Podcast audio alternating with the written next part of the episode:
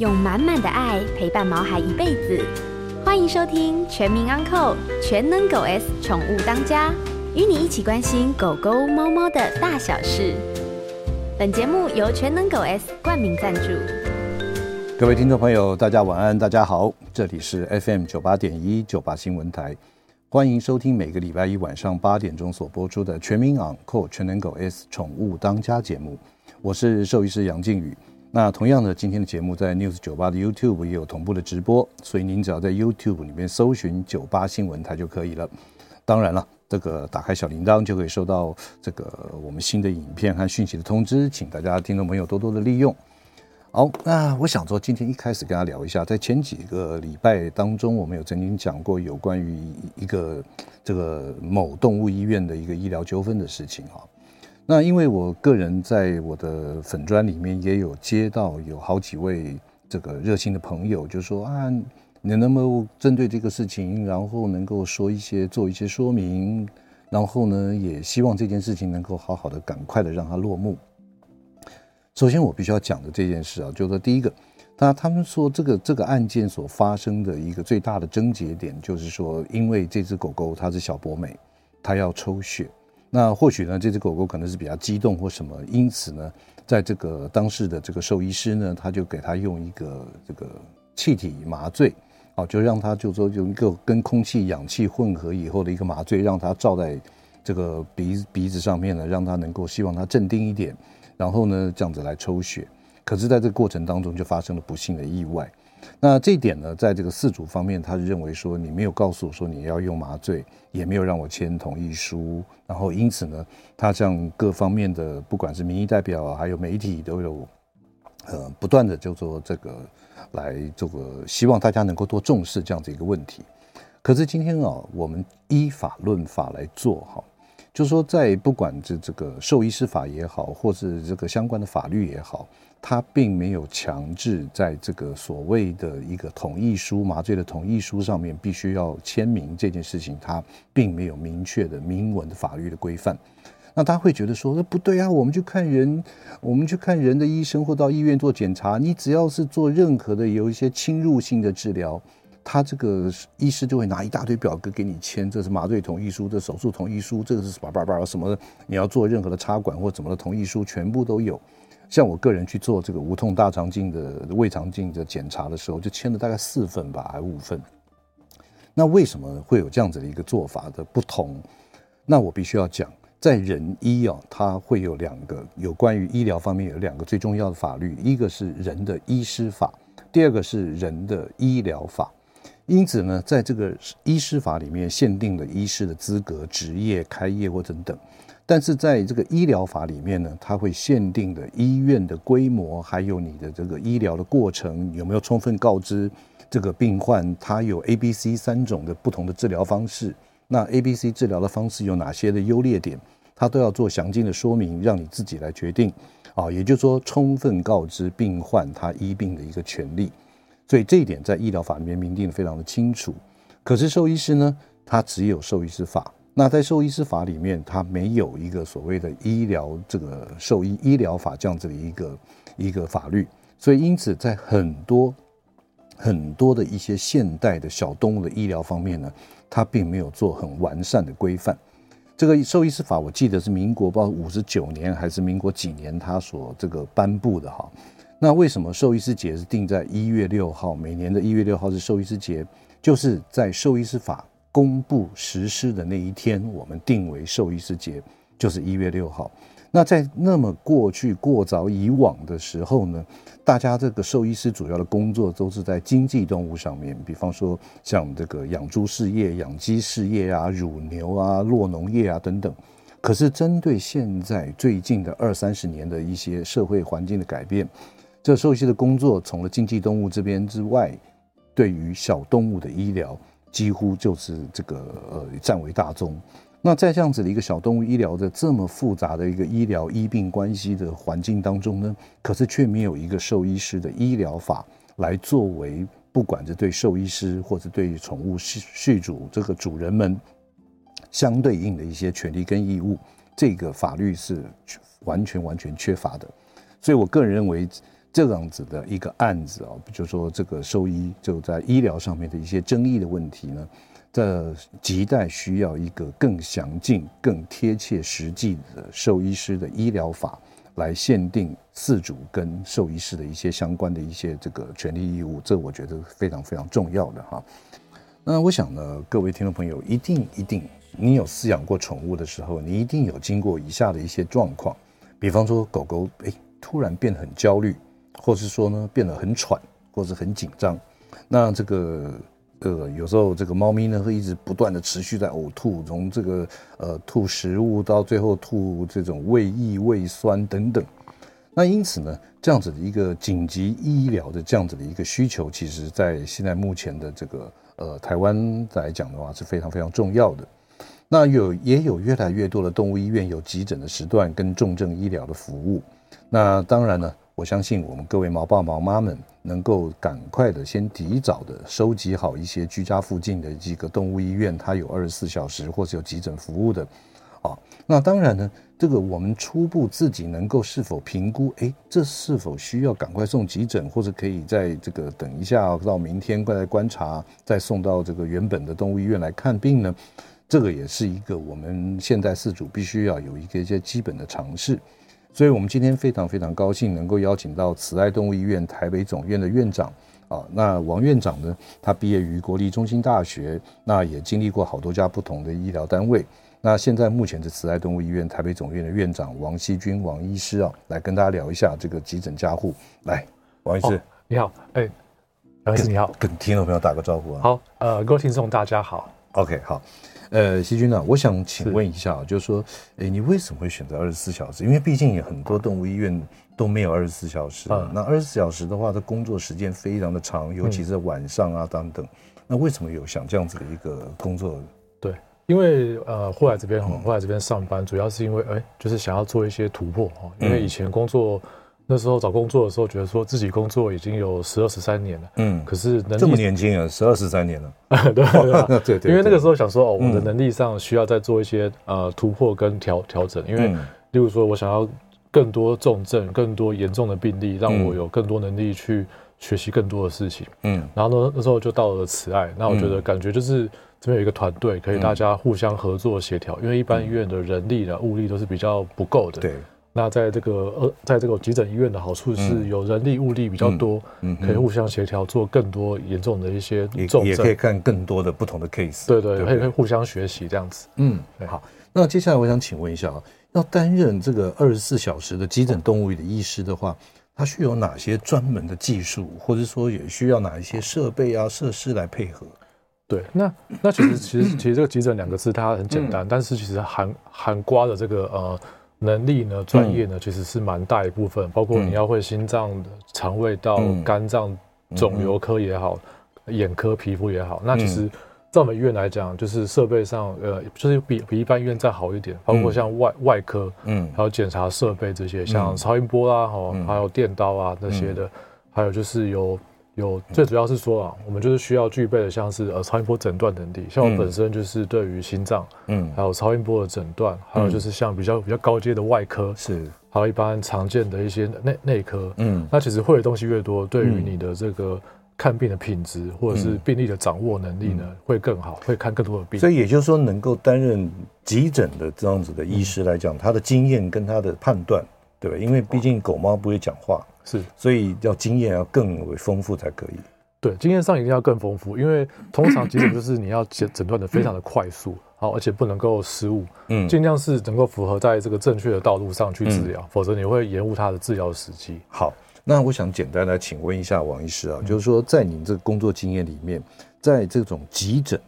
在狗狗、猫咪，它大概会有哪些方面需要做紧急的这个治疗的？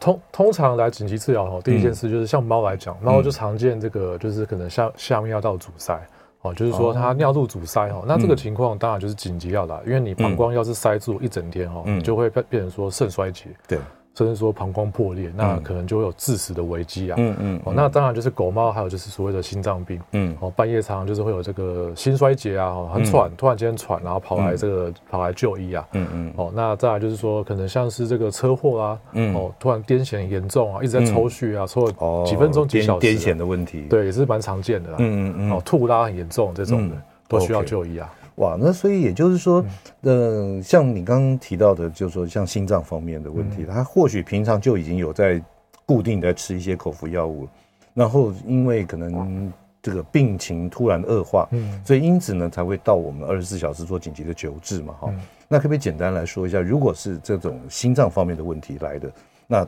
应该接呃接下来您会做哪些的那个紧急处理？哦。通常，通常心脏的治疗哈，第一件事就是我们要先确认他就是是不是心脏病，因为有时候喘哦，原因很多，嗯，喘的话包括疼痛也会喘，也会包括像肺炎，嗯，哦，可能像胸腔有异体啊，胸腔长东西啊，嗯，好，那我们先做先拍 X 光，哦，了了解说他的胸腔状况，当然。如果他很喘，没有办法照 X 光的话，就是超音波先评估一下他有没有胸水，嗯，哦，超音波看一下肺脏、心脏的状况，偏评估。接下来会做的就是，哎，心脏病的话，可能就是会开始打打利尿剂，嗯嗯，哦，接下来开始给他强心剂这些去辅助他心脏，然后同时给他给他纯氧，嗯，哦，让他心脏的输出还有氧气浓度提高起来，这样子。嗯，OK。那像猫的这种那种下泌尿道的问题哦，一般来讲，这个饲主他发现的时间。会不会你你在你的经验中会不会已经拖了很久或者什么？哦，其实很多半夜来哦，常常都是他忙到嗯，只能半夜来，因为不然他平常就会来，嗯，有时候拖个两三天，然后到那时候已经肾脏都坏掉，或是膀胱都快要破裂那那种程度，嗯嗯，那所以其实程度上有些他很早就发现，就是突然发现说晚上开始尿尿不太顺，嗯，半夜把他带过来，然后刚好发现，那这种当然就是也是蛮多的。所以，我们饲养宠物啊，就说不是只是光喂它吃东西而已，真的要花时间去照顾它，去观察它。是 OK。好，今天在我们节目现场的特别来宾是台北慈爱动物医院的总院长王希君王兽医师，来跟大家聊一下有关于他在这个二十四小时的急诊加护的动物医院里面一些工作上面的心得以及该注意的事情。我们先听段广告，马上回来。欢迎回到九八新闻台全民昂扣全能狗 S 宠物当家节目。我是兽医师杨靖宇，今天在我们节目现场的特别来宾是慈爱动物医院台北总院的院长王希君王兽医师，来跟大家聊一下有关于这个急诊加护的时候常碰到的 case，以及该如何来预防，甚至于待会有空的话，我们要继续问一下，就说哎，有哪些这简单的 DIY 可以在家里面先帮我们的毛孩子做一个急救，或者说这做一个呃紧急的处理，该怎么样能够做到最好，能够维护毛孩子的生命啊？哎，王医师啊，我想刚刚你有聊到说，狗狗可能第一个就是外伤，或者是说车祸啊，或者说心脏方面的衰竭；猫咪可能就是这个尿不出来，哦，就说下面尿道感染或者阻塞的问题。那我想请问，在这些这种急救的这种呃急诊加护的这样子的一个医疗的 case 里面，有没有哪一些这个疾病啊，就是说，哎，它这个经过你们这样子紧急的这个治疗之后，它能够很快的就能够恢复到健康的状态？或者至少能够恢复到稳定的状态。哦，我觉得就是有几个啊，因为通常会让你很快的恢复，一定都是比较轻微的哈，嗯、像例如说吃到一些异物，嗯，例如说有些狗吃到葡萄啊、巧克力啊、嗯、樱桃这一种的，嗯，哦，催吐之后，或是有时候它它们吃的异物，嗯，我们赶快把它夹出来，嗯，马上就 OK 了，嗯，那再来就是说，有时候像是这个过敏，好，例如说有些狗狗它或是猫咪啊，嗯，就是可能晚上打预防针。打完之后半夜就开始，哎、欸，过敏脸脸肿，皮肤很红。嗯、那通常来打个针，哎、欸，很快门诊上它很快就恢复那个本来的样子，嗯、皮肤就好很多。嗯，那当然有时候会有一些狗它，或是有些猫，它吐的很严重。嗯，当然就是可能胃发炎而已，嗯、像胰脏炎什么都都没有嘛。嗯，那通常打完针之后它就好很多，很稳定。这种轻微的肠胃炎、轻、嗯、微的皮肤啊、过敏，嗯、那其实好的很快。嗯哼，对。OK，那像我我我也有点比较好奇，就是说。像有一些动物，它是到外面去舔到了，不管是老鼠药，或是农药，或者什么这种消毒水，或什么等等，这个的治疗方式是大概是什么样子？哦，其实如果说像吃到老老老鼠药就比较麻比较麻烦，因为它有分成什么第一代、第二代嘛。哦，那其实老鼠药第一代、第二代，像我们书上都写说，哎，你可能要连续使用这个注射哈，注射这个抗凝血剂，对，哦，可能要没有，就是哎，没有促进你凝血的药物，嗯，哦，就是像像 K one 这种注射针剂，可能要连续打个大概一个月，嗯，哦，那通常就是一天会叫他过来打一次，嗯，那有时候。有时候选择叫他选择口服药，一天吃一次。嗯，那当然这种是可以，就是说，也可以不用住院，然后就就可以让他好的，就是他他不严重，没有让没有溶血，没有说呃贫血的情况。那如果说农药的话比较麻烦，有时候遇到吃到农药的，比如说巴拉益，嗯，那当然就完蛋了。吃下去之后，可能隔天就差不多就挂掉，就挂了。对，所以其实症状上。当然看轻重而定，不一定是怎么样这样子。嗯，所以也就是说，这呃急诊它的恢复的时间，跟它之后的一些预后，完全是看它什么原因造成的。对，因为毒物不同啊，哈，毒物不同，毒物不同，它愈后啊，它的它的治疗效果都会不一样。嗯嗯嗯，对对对。可不可以跟他聊一下？就是说，其实啊，因为这夏天嘛，这个外面的蛇也蛮多的。嗯。那在你的急诊的过程里面，有没有碰过被蛇毒蛇咬的？有啊，其实其实有时候会遇到有毒毒蛇，但是现在比较少，因为现在狗狗要去这个山上哦，反而是。相对少，因为大家都保护的很好。嗯，那我有遇过那个毒毒蛇咬伤，一来就是哎、欸，整个脸都肿起来，像那个 很像一个面龟一样。嗯，那这种情况，当然，因为台湾有些医院有在备这种毒抗毒蛇血清，就会请主人拍照，嗯，哦，知道它什么蛇，我们再帮他找那个血血清这样子。嗯嗯嗯。那上上礼拜遇到一只狗狗，它是被一只青蛇咬到，那青蛇，青蛇咬到的伤口大概只有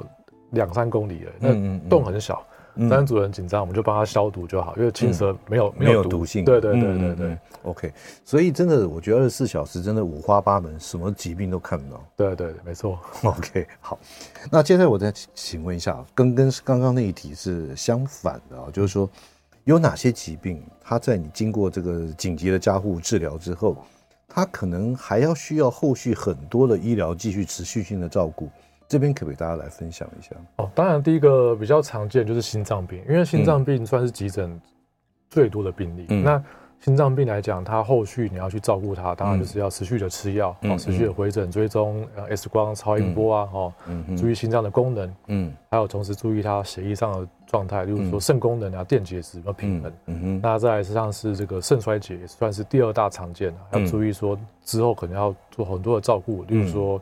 呃，饮食上的调控，嗯，还有就是它的一些药物上的控制，比如说控制蛋白尿啊，控制血压啦，嗯，控制感染的问题，然后后续要追踪血液状况，嗯，还有很多像癫痫。癫痫癫痫其实也是需要说蛮多的控制，因为癫痫它其实说发就发，嗯，即便你吃药，它可能还是会在发作，还是有可以看到的。对，所以后续有很多的调调整，就是说药物浓度的调整，嗯，药物的调整，药物的一个修改，都还是需要蛮多的追踪的。嗯嗯嗯，所以也就是说这个。有时候急诊暂时先把生命迹象或者说这个稳定下来，对对。可是日后后续的一些持续的看医生跟这个照顾跟服药，这是不能免的。对对，OK。好，那像这种，我我们想啊，肾衰竭，我们我再问一个问题啊，就说肾衰竭基本上是属于一个慢性的疾病，那为什么会有突发它需要去急诊的这样的一个状态？对，其实肾衰竭哈，大部分慢性，但是它大部分这个这个疾疾病是非常的沉默，也就是说它一开始。嗯，就是呃，前面前期跟中期，它其实是一个非常沉默，而且没有什么特别的症状。嗯，通常主人会带来都是说，哦，它可能不吃了很多天了，脱水严重，嗯，甚至说吐很严重，然后整个精神很差，嗯，差到不行了，不能容忍，才会把它带过来。哎呦，对对对，所以主人也知道他有这个问题，是，但是他可能就是呃，觉得哦还好嘛，还好嘛，是观察。观察，对 对对，也就是到了非常非常严重的时候才会有这样子的一个对对一个反应。好，那接下来有问你一个重点了，这个题目蛮大的了哈，就是我们一般的主人哦，他要怎么样来判断我们家的毛孩子，哎，现在有什么症状或者怎么样？他是第一个，他急需要赶快去找二十四小时的动物医院的。那有哪一些呢？是可以再再观察一下，我们在明天再就医的。对，那通常一般需要急诊，就是有关于这个生命真相，比如说呼吸啊、心跳、体温这种，就是说呼吸很快的、急促的哈，那体温很低的，哦，不吃不喝严重的这种脱水严重的这种，嗯，那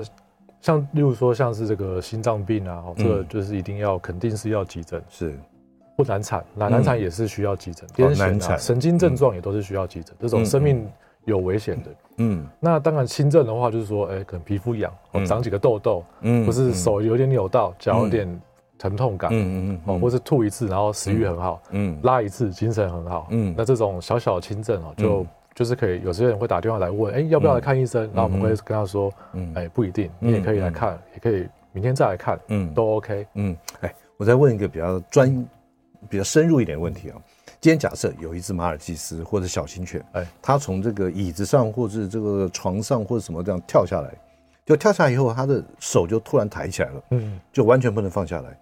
我问你，这样子的情况需不需要赶快带去看医生？哦，像这种情况哦，我们就会跟他电话说，你要你要带来看医生，因为有时候他可能是骨骨折，嗯，有时候可能是呃扭扭伤，但是因为万一骨折的话，你如果说没有帮他固定或什么，也许隔天就会哎骨头就。裸露出来哈，那其实也是增加它的风险嘛。嗯嗯嗯。通常我们都会建议说，哎，赶快带来看这种疼痛的，好，赶快让它止痛，并且帮它做固定啊、包扎，或是要手术哈。嗯，对，赶快解除它的一个一个危危险这样子。嗯嗯，对对对。OK，所以也就是说，这个还是如果真的自己没办法判断的话，那还是最好打电话到这个动物医院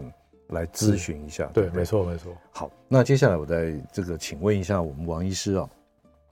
我简单讲是说，哎，我举个例，刚刚讲就是说从这种跳下来啊，或怎么样。那如果说今天我们看到，哎，我们的毛孩子，哎，突然这两天不吃了，或者食欲变差了，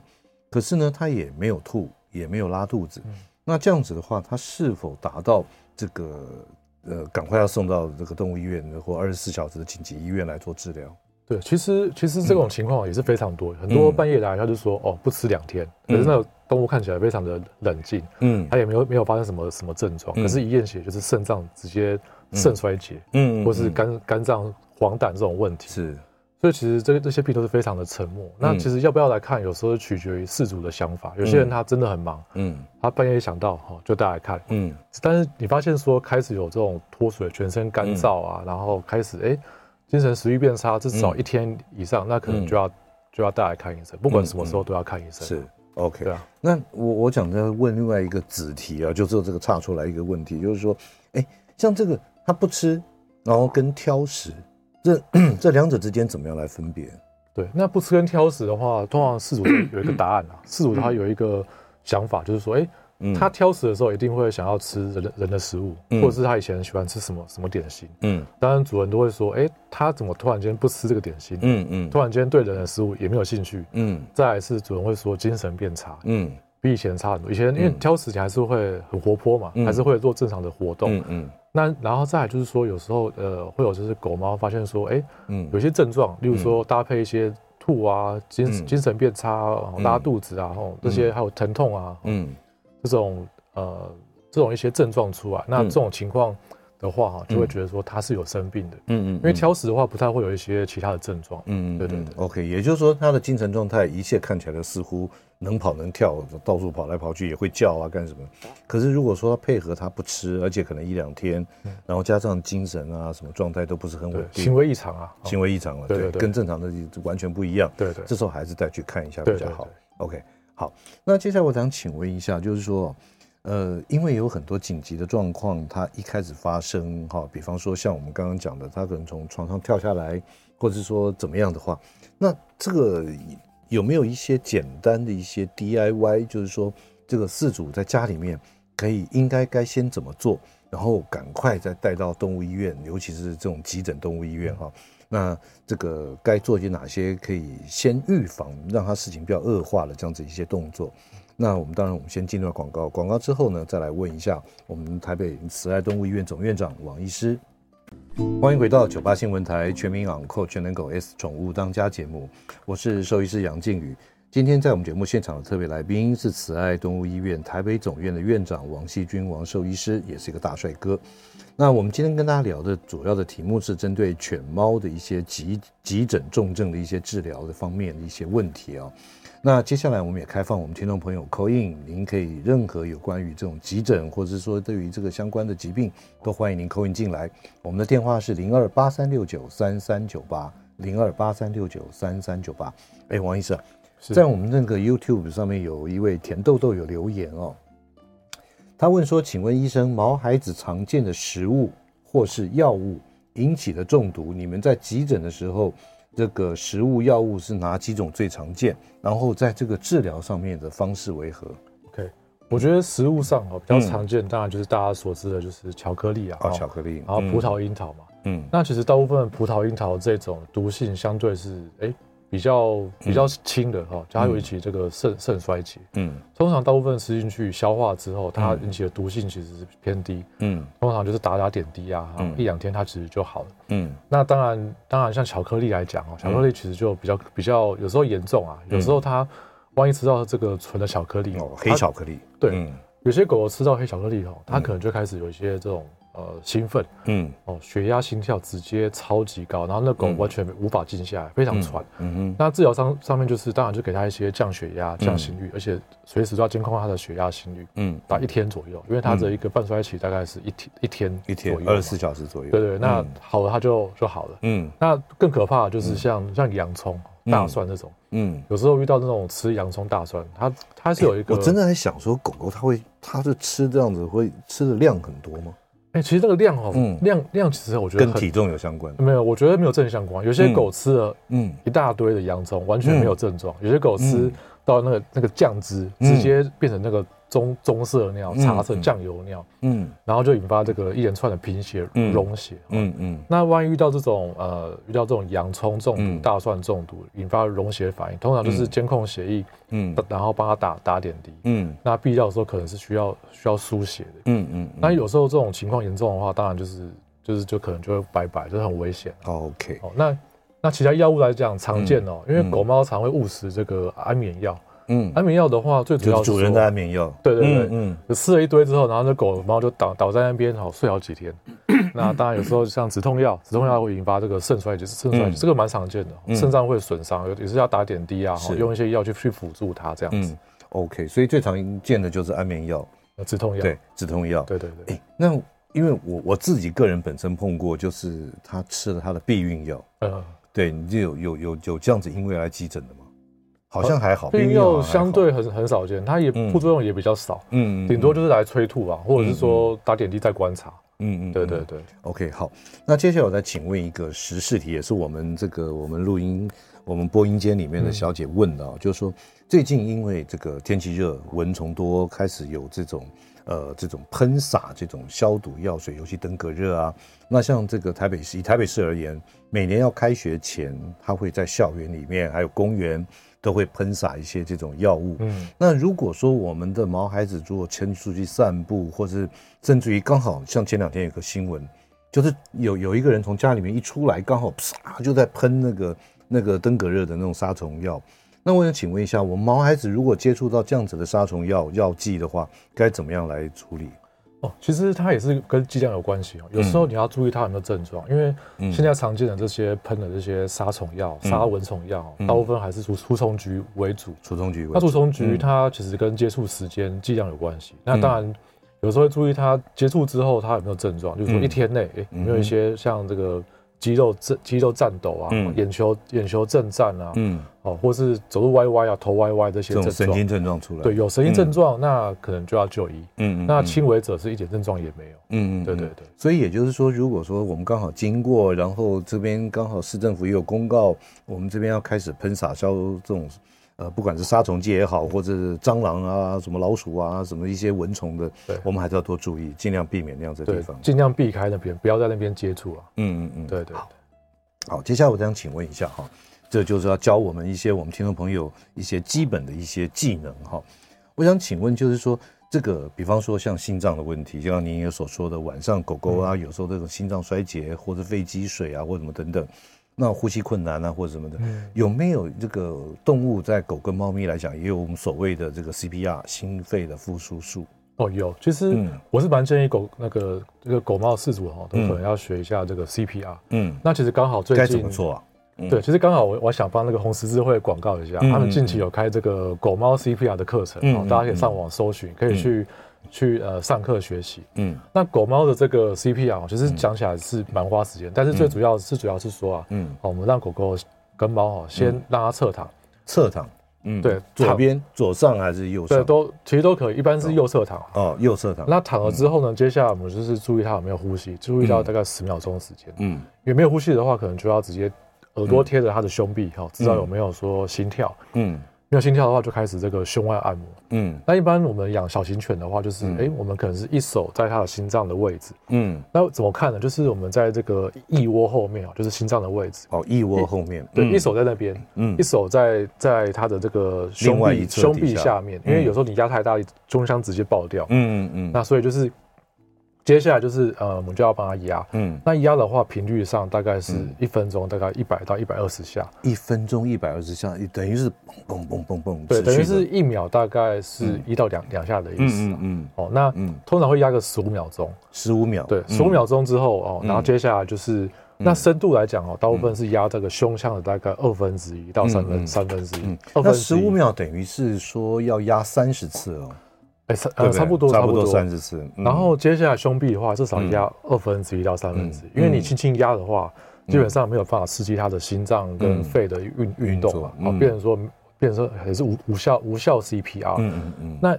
压了之后，你要把它放开，定要确实的放开，让他心脏可以上下起伏。嗯有些人会狂压，那其实也是无效 CPR。嗯嗯嗯，那接下来你压十五秒钟之后，嗯。开始给他吹气，嘴巴捂起来，然后吹气。是嘴巴捂起来，是对他鼻孔吹气，对对对，鼻孔吹气。那嗯。吹到满之后呢，嗯。我们就放掉，让它泄气，再帮它吹一次，总共吹两两两口气。两口气，对，然后接下来再下一个循环。嗯。那通常如果他这样做四五个 cycle 循环之后，他能够恢复，那赶快就要就医了。嗯，那没有恢复，当然也是要就医，评估一下是不是有再进一步的急救。嗯，所以 王医师，我做个简单的一个，就是说狗狗、猫咪的这个 CPR，对我我看我这样讲对不对？好，就说让它右侧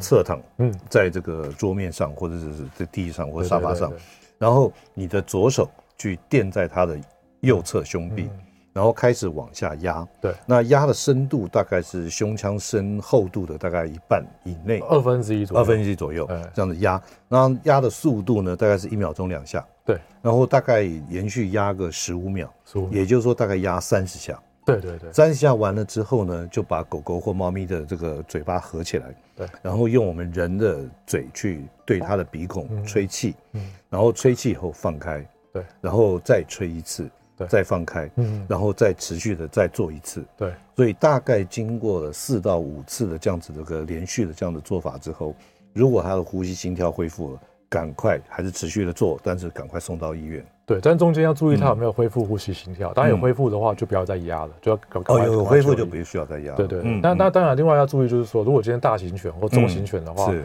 你就是变成像人一样，双手就是合着去嗯。去压它嗯嗯，也是压二分之一。嗯，那如果像是桶型桶型身材，例如说像是这个法斗银哦，豆，发抖、印度，那就不一一样，那跟人一样，就是让它嗯。让它仰躺，仰躺，因为它没有办法侧躺去压，一定要仰躺，然后嗯。去压。嗯压的位置就是跟大型犬一样，是压胸胸腔最后的位置，嗯嗯然后往下压。是哇，所以这个不同的犬种，它的压的方式 CPR 也不一样。，对对对对，好，那我再请问一下，就是说，除了这个我们 CPR 之外，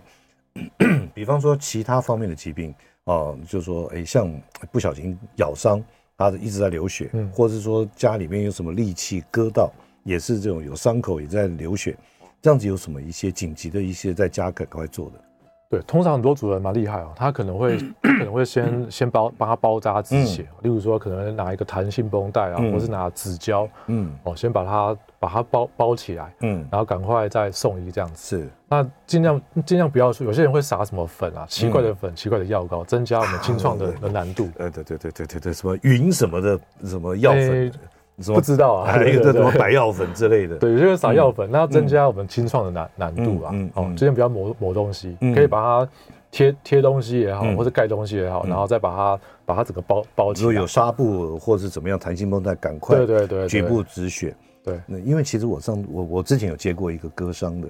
嗯，他是涂满了 Mesothelioma。对，我为了要先把这个 Mesothelioma 洗掉，我还花了一段时间。嗯，所以也就是说，这简单来讲，那像如果家里有优点，可不可以先先先用？哦，那个不建议，因为优嗯优点优点其实对伤口愈合不会比较好。嗯，反而是把它，你可以可以你可以拿生理食盐水清一清，然后把它包起来，这样是比较好的。然后固定止血，对对对，用压迫式然后不要污染到别的东西。嗯嗯嗯，好，那那另外一个就比较有点高难度了，就像我们刚刚讲的，哎，一个小型犬从这个高的地方跳下来，那你怀疑它现在手举起来，而且明显的它的角度有改变了，嗯那用怎么样的简单的保定还是就让它那悬着这样子，赶快就医？嗯，其实其实大部分主人都蛮厉害，他可能会先把它放在一个笼笼子，限制活动。嗯，因为主人通常不会包扎，哎，包扎就痛人半痛人半死。哦，对，所以限制活动其实是是当时最重要的一个事情。嗯，限制在一个笼子，限制在一个一个位置，不要乱动来动去。嗯，这样子。OK，所以也就是说，不同的一些临床症状，但是我想最常见的大概就是出血、咬伤，或者说这个割伤。嗯，然后另外就是骨折，在家里面发生的意外。对对对。那像我们人有什么什么雷姆哈姆什么一个这样子，哈姆立克啊，哈姆立克的法则就就把吞进去的东西吐出来，或卡到气管。嗯嗯狗狗有这样子吗？哎、欸，其实很很有趣哎，之前有查过文文献哦。急诊的话，有确实有那个狗猫的哈姆立克法。嗯，因为有时候遇到那个狗吃，哎、欸，狗猫吃胶囊，或是猫吃太快啊，直接噎到，然后就直接休克了。嗯，那这种情况也是可以实施哈姆立克。哈姆立克啊，那其实方法其实很类似，也是也是直接压着它的这个横膈膜这个位置，然后往往上去压啦。嗯，那其实这个可以上网去搜寻。那狗狗、猫猫也是用站的吗？还是说是要躺的？大部分是会让它有点倾斜一点，然后抱在身上，然后往从这个下往上去给它一个压力，让它把那个胃的东西给挤压挤压出来。OK，好。呃，今天在我们节目现场特别来宾是慈爱动物医院台北总院的院长王希君王医师。我们今天广告马上回来，欢迎回到九八新闻台全民昂扣全能狗 S 宠物当家节目，我是兽医师杨靖宇。今天在我们节目现场的特别来宾是慈爱动物医院台北总院的院长王希君王医师，来跟大家聊一下急诊加护方面的一些问题。那在最后这段时间，我想请王医师可不可以跟大家分享，就是说你曾经处理过或治疗过的一些急诊案例中间，有没有具有挑战性的或者让你记忆深刻的 case？哦，我觉得有蛮多的，例如说，我觉得我觉得比较深刻的，当然就是一些像。一些像外科的病例啊，嗯，像例如说今年啊，今年大概四月还是五月吧，嗯，哦，有一只病例就是说，哎，他肚子突然间好像很鼓，一只大长狗，肚子很鼓，很鼓起来，嗯，那同事超音波扫描的时候发现说，哎，他他的肚子好像很多液体，嗯，那后来我帮他看一下，发现说他是肾脏一颗一个化脓，然后那脓脓整个爆掉，嗯，变成肚子整个都是脓啊。哎呦，就是变成说，那不是变腹膜炎了吗？腹膜炎，然后肾脏又肾脏其实整个整个是坏掉一颗嘛，嗯，那觉得蛮奇怪，然后当下就是赶快去开开刀，嗯，那开完刀之后，哎，他就是把那个肾脏把它拿掉，但是同时他这个情况很久，他感觉像是以前不知道做什么手术，变成说可能可能可能像粘粘连吧，嗯，造成说他的输尿管整个都被绑住了，哎呦，让他变成说肾脏的这个尿液呢没有办法排出来，嗯嗯，最后就引引发这个。肾脏化脓，嗯嗯嗯，肾脏感染，然后最后破掉，让肚子都是脓，嗯，当下发现的时候赶快开刀，哎，后来就有恢复，嗯，然后就有复原，然后看他现在还活着，好好，就感觉蛮开心的。OK，所以我们一肾一肾狗狗，对，因为如果当当当下哈，当下你拒绝开刀，那其实就可能就就就要死了，对。但是那个开刀其实是从晚上十点钟开到两三点，照顾到四五点，嗯嗯，其实非常累，但是那狗有活，我们觉得成就感有成就感。非常好啊，对对对，嗯嗯，那只是狗狗。对，那那只狗狗，对对对，嗯嗯，那当然当然还有其他病例哦，其他就是说，哎，像也就是狗狗那个什么胃扭转哦，因为这个也是一个蛮麻烦的病例，因为它其实也是，我遇过一只哈士奇哦，它也是别院就是哎发现胃扭转，可是大家转来转去就不想帮它开，嗯，觉得很麻烦不想开嘛，或者太太累了，嗯，那我接到手的时候已经是差不多晚上差不多。八九点钟也是准备快要下班了，嗯嗯，那时候想说啊，完了，他已经拖十二小时了，应该那很危险呢。对，因为因为胃因为像胃流转，如果超过三小时四小时，那其实很容易就组织坏死啊，胃坏死、脾脏坏死、脾脏坏死，死亡率非常高。嗯，那天就开完刀之后，帮他照顾到晚早早上大概六六七点钟，嗯，哎，他后有后有活哎，嗯，然后而且后来他也活了活蛮久的，对对对对。那这个 case 里面脾脏有摘掉了吗？没有，他好运的是，他脾脏没有事，胃也没有事，胃也没有坏死，脾也没有坏死。嗯嗯嗯。然后手术过后，他看到他哎精神奕奕，然后恢复的很好，然后还还回诊，感觉就还蛮开心的。嗯嗯，对对对。OK，所以真的急诊这边很多的病哦，就是说这个你你你你不仔细看，你会真的看不太出来。那我们现在我们的 YouTube 上面有一位听众朋友留言，他说：“我家彩彩不知道什么时候变得很喜欢吃草，就是公园或路边的。”